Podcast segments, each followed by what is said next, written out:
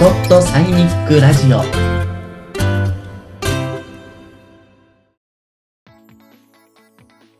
はい。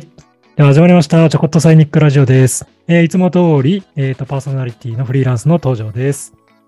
はい、オムロンのシンクタンク、ヒューマンレッサンス研究所の田口です。はい。えー結構あれですね。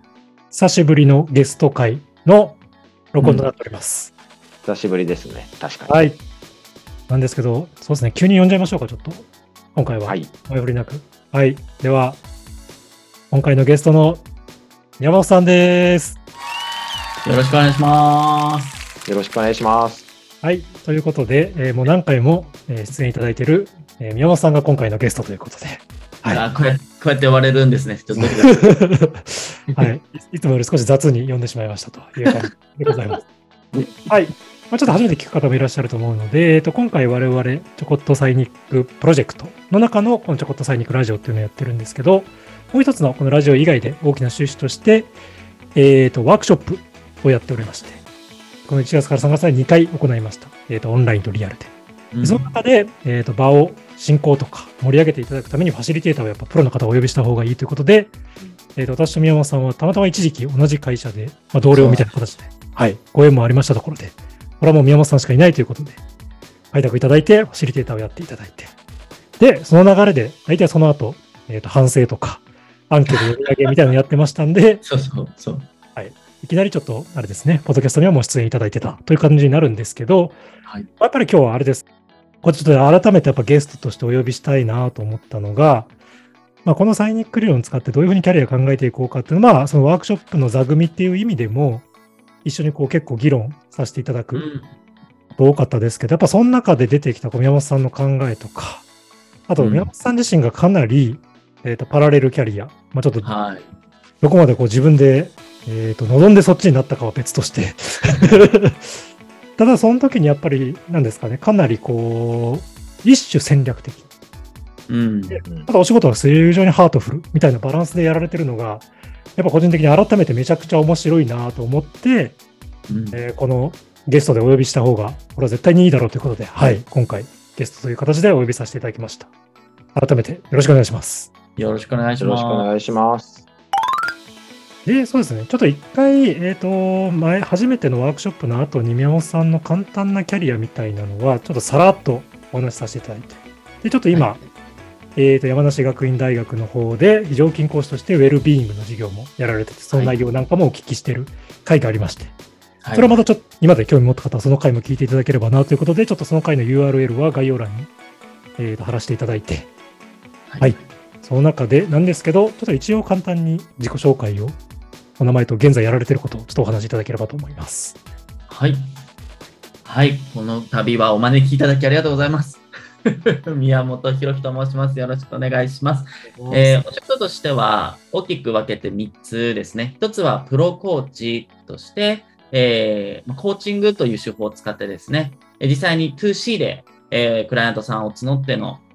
えーコーチングでまあご相談乗らせていただいたり、あとは 2B でもですね、えー会社の中で、えー社内コーチとしてですね、えーコーチとして関わらせていただくなんていうことをしているコーチングと、もう一つが、まあ、いわゆる企業研修講師という形で、えーちょうど4月からはね、あの新入社員研修シーズンなんかにもありますけども、まあ、そういったところでの講師であったり、あとはワークショップのファシリテーター、今回のお仕事のようなこともですね、させていただいてたりします。で最後に3つ目が、えー先ほどご紹介いただきました山梨学院大学で、えーウェルビーイングという科目、はいえー全体のですね設計から、えー提供までさせていただいているといったところで、まあ、一言で言うと教育とか、えーうん人材組織開発なんてお仕事になってくるんですけれども、はい、こんな形でやらせていただいてます。ろしくお願いします。よろしくお願いします。。これ多分あれですね、えっと、配信シーズンが4月なので、あ、ちょうど、まあえっと企業研修してるときに、もうあれですね、お話しいただくと、あ、今日の先生だみたいな感じになるパターンですね。 そうですね。お使いいただけるかもしれないということはいはい。で、じゃあちょっと、えっと、宮本さんのキャリアをいろいろと、えっと、少し遡ってお聞きできればなと思っておるんですが、あれなんですよね、僕と宮本さんが同い年で、えっと、1986年生まれはいい。ということで、まあ、あれですよね、サッカー選手で言うと、本田圭佑とか、そう。長友とか、おいーわゆる、なんか今の大谷さんみたいな感じじゃなくて、はい。どちらかというと、普通、あの、なんですかね、体格とかは普通なんだけど、うん努力とか、精神力で、こう、確かに這い上がる人が多いみたいな世代で、だからあれですよね、なんか、高校時代活躍して大人になって活躍すると別みたいなことが結構起こりうる、うんまあなんか、谷底の世代みたいなこと言われる世代ではあるんですけど、確かあれですもんね、新卒の、ね、直前にあのリーマンショックが起きてみたいな。に。そうそうそうそそううか、2009年。はい。 2009年新卒です。うん。もう場所によっては、こう内定打ち切りなんかも起きつつ、はい。あのか僕なんて銀行でしたから、入った瞬間に日経平均が5000円になるみたいなこと言われてて、まおあ、う実際8000何円、8000円台でしたからね。みたいな、みたいな。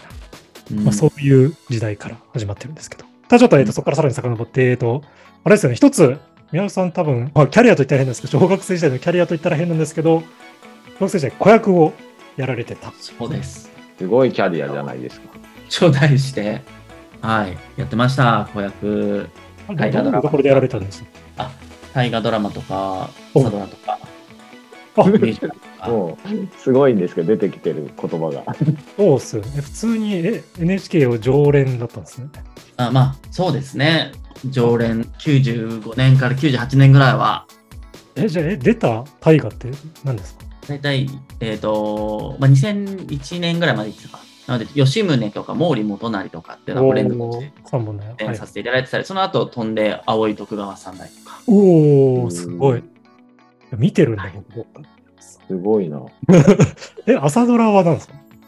朝ドラはアグリっていうです、アグリは、すああ、ごハグリは、い。あ、いやいやいや。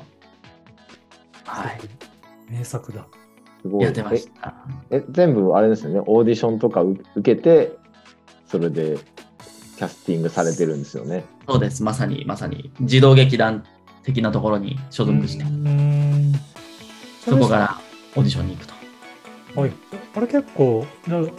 ですか、その中で俳優になろうみたいな考えも学生時代ってあったんですかやっぱ片隅にはありましたが、はいただやっぱり、なんて言うんでしょう、一生懸命はやるんですけど、目の前のお仕事。で、表現は楽しいですしと。ただ一方で、これずっとやっていくのかなっていう、なんか、あのやっていくぞみたいな覚悟まではなかったというか、うーん。うんでもやっていきたいけど難しそうみたいなの、この、いろんなことを思いながら、結果、高校入った時に辞めてしまうんですけど、ああ、そうなんですね。はもともと、その、まあオーディションを受けるぐらいまで、多分、しっかりレッスンとかも受けられてたんですけど、い。うん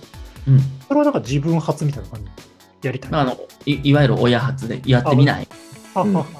で、まあ、楽しくは、楽しかったは楽しかったけど、みたいな。そうです、そうです、そうです。やっぱりね、学校を早退してオーディション受けに行ったりとかあ、うそんう。するので、そうするとね、なんかもうちょっとこう、どっちも楽しいんだけど、でも学校の友達とも遊びたいなみたいなのはね、僕は拭えなかったので。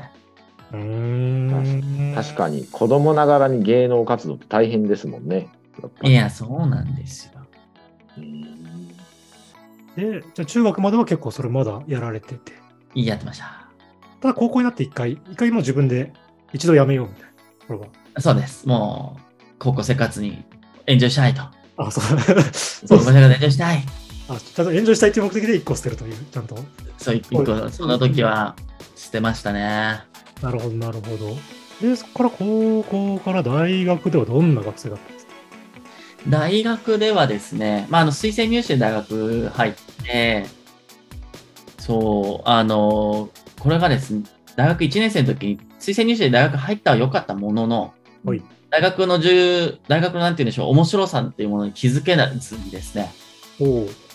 あの、当時キャリアカウンセラーがこう各大学に配置され始めた時期で、うんうんうんうん私のいた大学にもちょうどいらっしゃっていて、はいまあ、その方に相談行ったんですよ。はい大学の授業が面白くないんですと。うんそしたらその時に言われた言葉がですね、あのリクルートの社税で、うんうん。自らによって機械を作り出し、その機械によって成長せよとえいうのを、そのキャリアカウンセラーの方が教えていただいて、じゃあなんかやったろうと思って、こうサークルとか立ち上げて、サークル頑張るみたいな大学生活を過ごしました。結構あれですね、イメージするキャリアカウンセラーの方違いますね、なんか。 かなりリクルート系のキャリアカウンセラーの方がたまたまそうなんですよ。ちょうど今大学で先生やられてる方で、その方もうまくその大学でのキャリアカウンセラーっていう時間を今思うと使われてたなと思って、うーん。その間に大学院行って、MBA 取って、ううんん。次のキャリアは大学の講師みたいな形で今大学の先生やられてますけど、ええすごい。よくあれですね、そういう尖った方に、ね、当時は分からないですよね、その中でも尖ってるなんて多分。いや、わかんないです、わかんないです。ただただたまさん、そのお会いした方がそういうマインドとかいうか、まあ、リクルートの中で多分、もう、その精神にまあ持たれてる方で、そこにもはい影響を受けて、そう。いどんなサークルとか立ち上げたんですかや、それがね、すごい不思議なサークルで、お一旦、んこしあの、表向きにはキャリアデザインサークルって名ぞ名乗ってたんですけど、うん。とにかくやりたいことやろうぜみたいな、いわゆるイベサーですよ。うーん。ちょっと真面目なイベントサークルみたいな形で。うんで当時、大学祭にミスコンがなかった、ちょっとお堅い大学だったので、はい。先輩たちがミスコンを作るみたいな。まあ逆に今はね、ミスコンがなくなっていく時代だと思うんですけど、うんまああの、当時はまだミスコンが全盛みたいなところで、あ、はい。それを作るぞってなって先輩たちのお手伝いをするとか。う。うんん。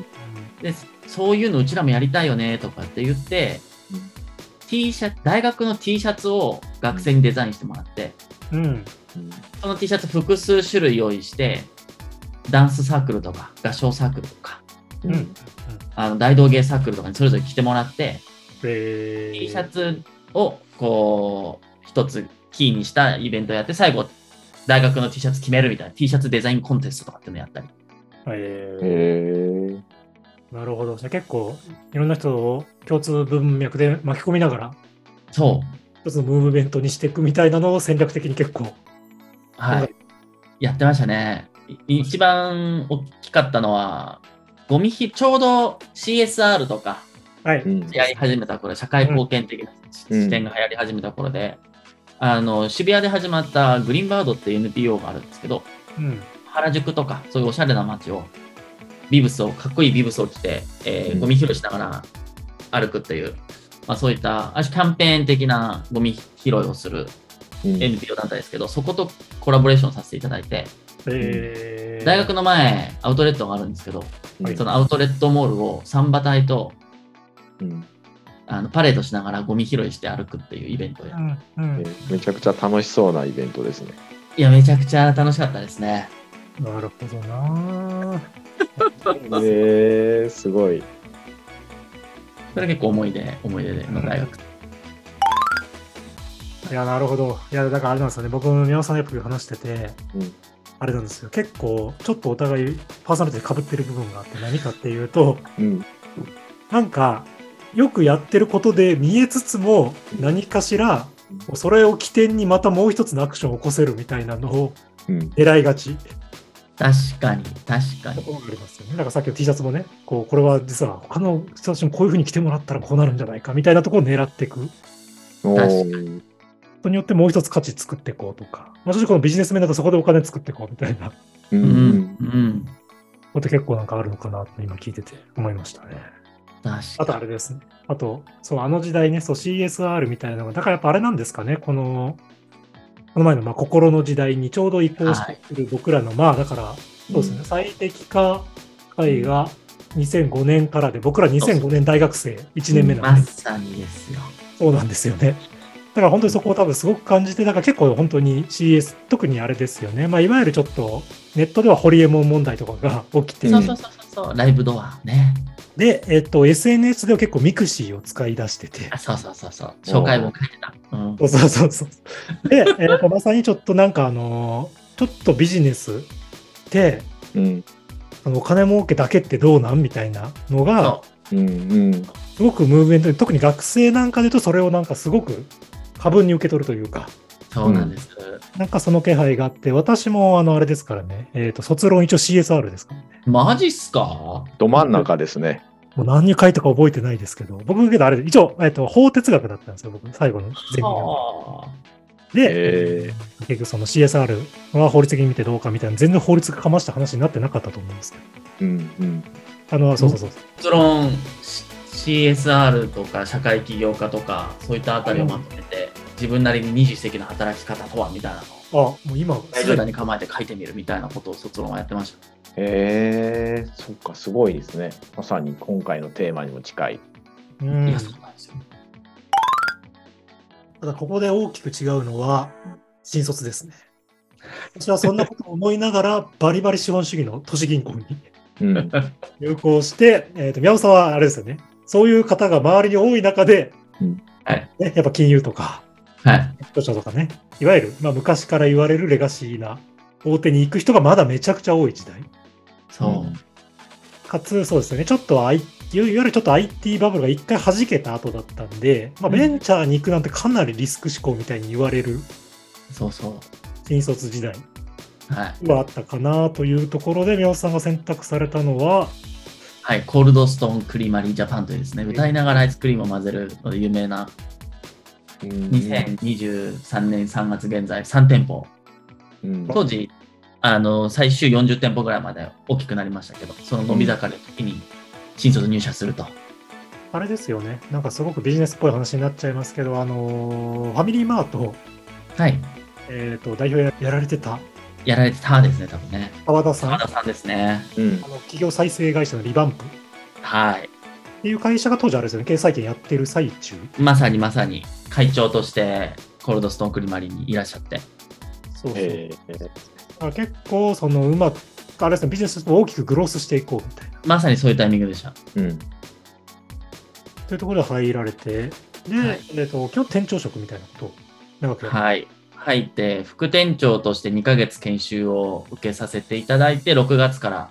うんあの、ほぼほぼ、まあ責任、店舗責任者という形で店長をやって、うん1年目、2年目と。で、それ以降は、3年、3年間いらいるんですけど、うんほいあの、社内での新規事業開発とか、うんあの新店オープンのためのトレーナー職とか、うんまあ、人材育成職とかやってたってことですね。あれちょっと戻っちゃいますけどちなみにここに最終決定されたってどういう意思決定があったんですかまず、きれいごとでいくと、はい体験価値みたいなものが、うんうんあのこれから重要になっていくと、こうものがある程度溢れ始めてみたいおうんーすごいですはねい目の付けどころが精神的な、なそういう視点ううんんがあって、で、かつ、働きがいのある会社ランキング、実際に、あのグレートプレイストゥワークいただくような会社うんになっていったので、うんあそれを狙ってるぞっていうことも聞いていて、あーぜひそういった会社会社に入って、いわゆるじゅ当時は従業員満足度って言ってましたけど、ES 従業員満足度とうん顧客満足度 CS をもう達成していくと、イコールで、うんうんそういった働きがいのある、かつ成果も出る会社づくり、あーお店づくりを目指したいっていうのを現場でやりたいなと思って、うんもともと教育とかね、えーそういったことに興味あったので、最初からコンサルとか教育とかっていうのも、道としては考えたんですけど、なんかこう、現場で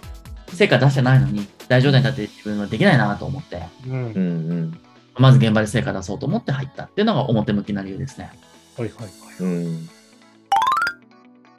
もう一つの理由はは、あの、就活で鬱になったってね。え えー、ーただ、いいわゆる、あの、リクルートスーツ着て、うん SPI 対策して、みたいなあ。れエントリーシートを何十社と書いて、みたいなう。ん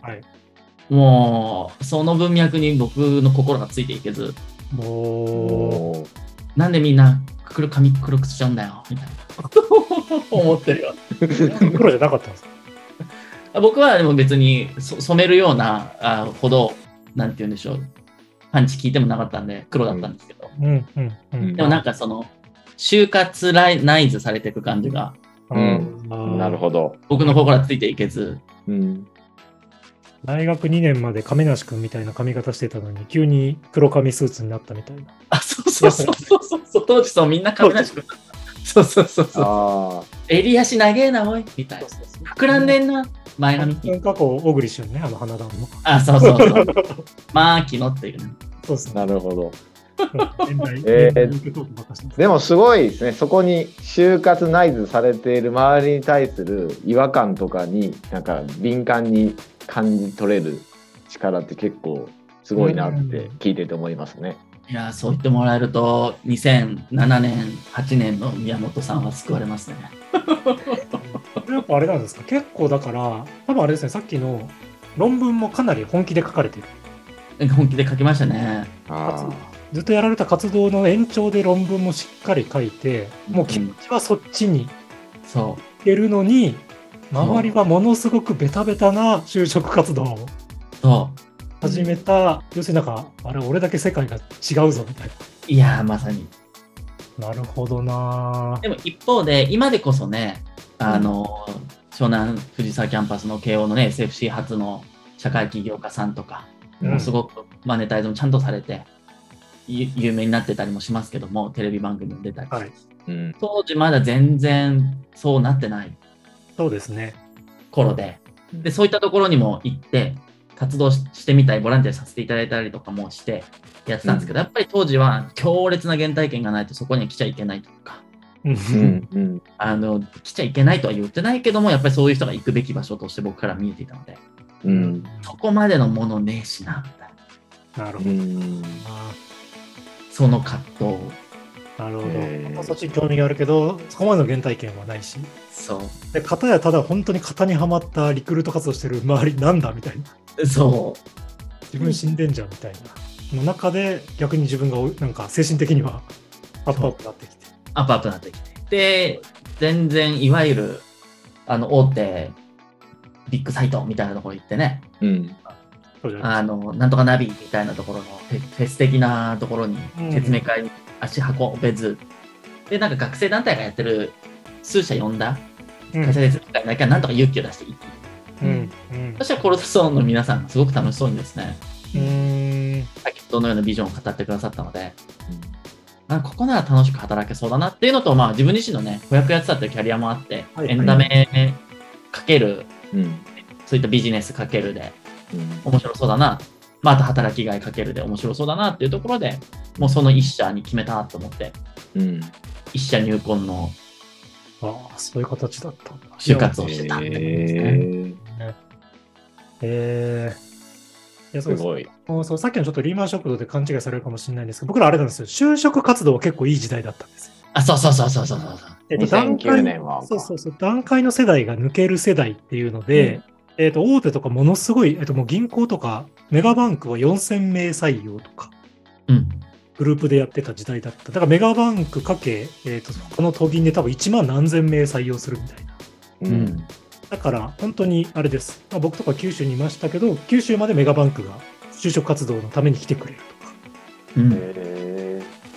なんですけど、えー、とそれが終わったと思った瞬間にリーマンショックが起きて、うんえーと業界によっては内定打ち切りもあり、翌年とかは就職活動かなり厳しかった。うんまさに。ーうんうん業界によっては本当にもう何分の1とかになるみたいなうんうん。世界もあったな、みたいなことを今はね、改めて思い直しますね、なんかね。ねなるほど。いやーでもあれですねやっぱりすごい就職活動期に宮本さんがいろんな葛藤を抱えられて今に至ってるっていうのは、そこだけでもすごく伝わってきますね。あそうですね。そそこちょっとあれなんですね。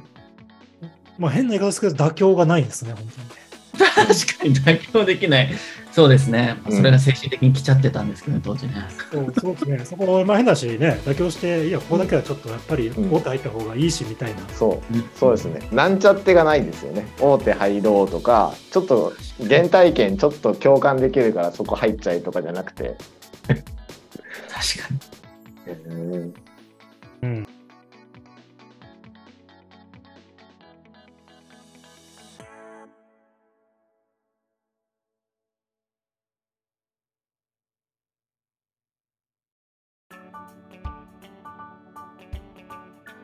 ここまでお聞きいただきありがとうございました。次回に続きます。次回もお聞きいただけると幸いです。